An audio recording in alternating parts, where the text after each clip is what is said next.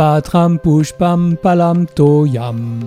Yo me bhaktya prayachati. Tadaham bhaktyanuparitam. Ashnami prayatatmanaha.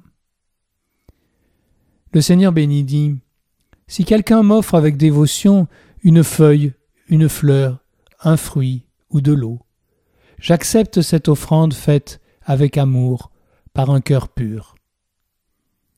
Bonjour chers auditeurs de Radio Gandharvagana.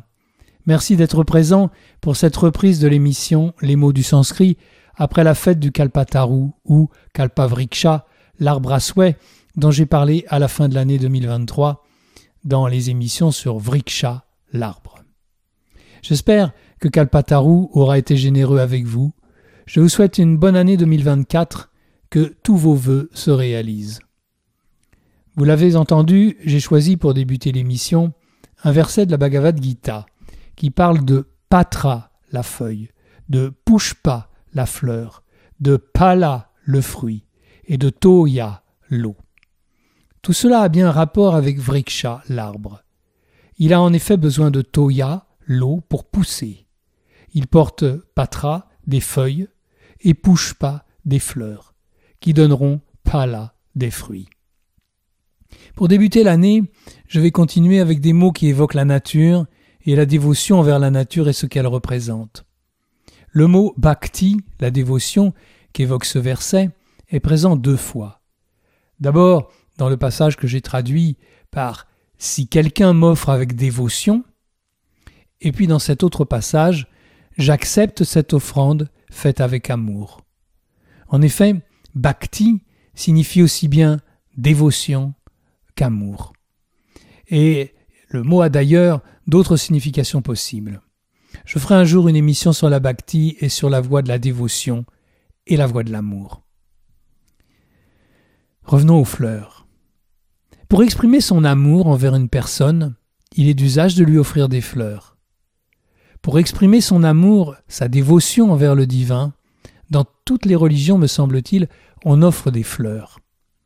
Vous le devinez, Parmi ces quatre offrandes évoquées dans le verset, une feuille, une fleur, un fruit ou de l'eau. C'est la fleur dont je vais vous parler avec ce mot du sanskrit pushpa, la fleur. Au centre védantique, nous vénérons Ramakrishna en tant que représentant de Dieu par la puja quotidienne. Celui que les hindous appellent le pujari, qu'on désignerait plutôt en sanskrit par pujaka, utilise des fleurs tout au long de la cérémonie. Par des gestes simples, il se purifie physiquement, mentalement et spirituellement. Et la puja débute par l'offrande d'une fleur pour purifier la terre et l'environnement. Om Rim Me Te Ganda Pushpe Adara Namaha.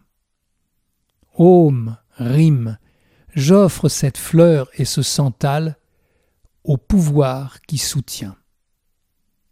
Ce geste d'offrande de pushpa, une fleur, ou plutôt de ganda pushpe, une fleur avec du santal, est dirigé vers Dieu ou vers son représentant, la divinité que nous choisissons d'honorer.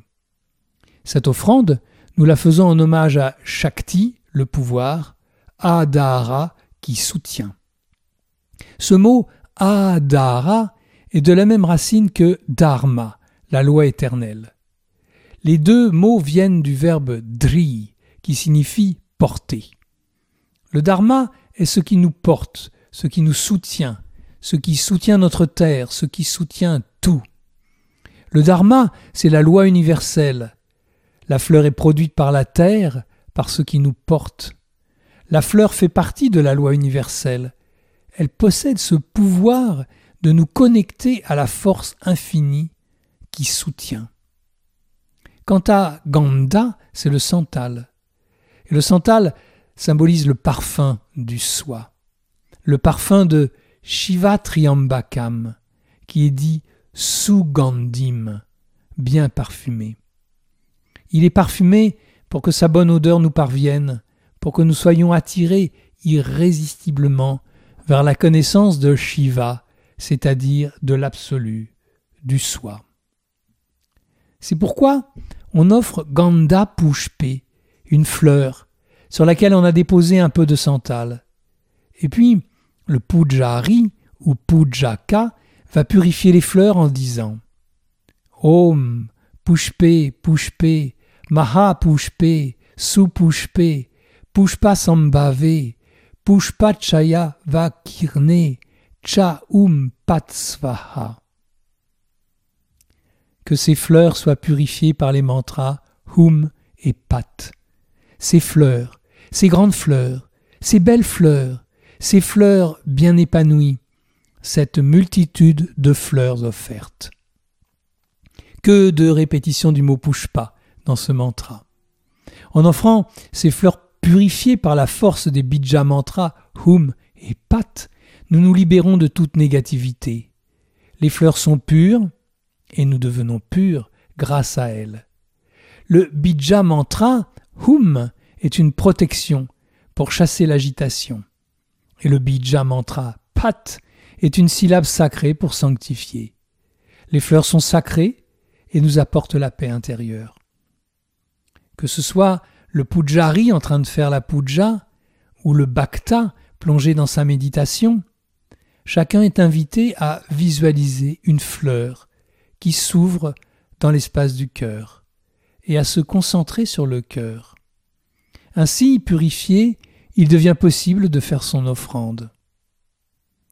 Le plus beau symbole de cette pureté est donné par le lotus. Quand on s'est libéré des pollutions de l'attachement aux objets des sens, alors plus rien ne peut nous ébranler. C'est ce qu'évoque ce verset de la Bhagavad Gita. Après avoir abandonné tout attachement, celui qui agit en ayant dédié ses actions à Brahman n'est pas souillé par le mal, pas plus que la feuille de lotus par l'eau. Ici, le mot utilisé pour lotus est Padma Patra. Patra, la feuille, Padma du lotus. Quant à celui qui est pur par définition, je veux parler du dieu Krishna, il est souvent désigné par Arjuna comme Kamalapatra Aksha, celui dont Akshan, l'œil, est comme Patra, la feuille, Kamala de lotus. Vous voyez qu'il existe plusieurs façons de dire lotus en sanskrit. Padma, Kamala, mais aussi Pundarika. C'est ce dernier mot qui est utilisé dans un verset védique pour saluer le dieu Vishnu, ce dieu Vishnu qui est l'univers entier. On l'appelle Pundarika Aksham, celui qui a les yeux de lotus.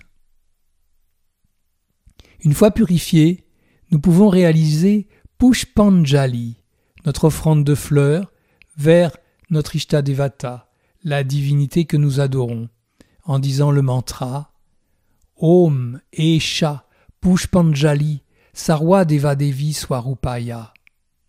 Om, j'offre cette fleur dans mes paumes de main à tous les dieux et déesses de toutes les religions. Le mot qui désigne ici l'offrande, c'est Anjali. C'est une moudra dans laquelle les deux mains sont ouvertes devant le cœur en geste d'offrande. Et si cette offrande est faite à notre Ishta Devata, c'est parce que l'Ishta Devata représente tous les dieux et toutes les déesses de toutes les religions, car ils sont tous des manifestations du seul et unique infini, le un, le soi. Je récapitule. Pushpa, la fleur. Patra, la feuille. Padma, Kamala ou Pundarika, le lotus. Anjali, l'offrande. Pour finir l'émission d'aujourd'hui, je voudrais évoquer, dans une vision féerique, Pushpaka, le char céleste. Son nom, Pushpaka, signifie fleuri. Il est issu de l'esprit de Brahma et fabriqué par Vishvakarman, l'architecte des dieux. Pushpaka, c'est un palais merveilleux, une cité céleste qui se déplace à volonté, simplement commandée par la pensée. L'histoire est racontée dans le Ramayana. Brahma en fit don à Kubera, mais celui-ci se le fit dérober par son frère Ravana. le démon qui a enlevé Sita, l'épouse de Rama. Et quand Hanuman découvrit le char Pushpaka dans le palais de Ravana, voilà ce qu'il en a dit. Pushpaka est le plus merveilleux des chars, plus charmant que les mois de printemps eux-mêmes, sous son délicieux couvert de fleurs printanières. On retrouve le mot Pushpaka avec un, autre sens dans Mani Pushpaka, qui est le nom de la conque de Sahadeva, le cinquième des frères Pandava, dans le premier chapitre de la Bhagavad Gita. Quand tous les guerriers assemblés sur le champ du Kurukshetra sonnent de leur conque pour annoncer le début du combat. Mani Pushpaka, c'est Mani le joyau, Pushpaka fleuri, le joyau des fleurs ou la fleur du diamant du joyau. Après ces visions mythologiques, je vais m'arrêter pour aujourd'hui et je vous donne rendez-vous vendredi prochain pour poursuivre cette évocation du mot Pushpa. À bientôt! जनगदिन रा रागदिन रागदिन रागदिन जनग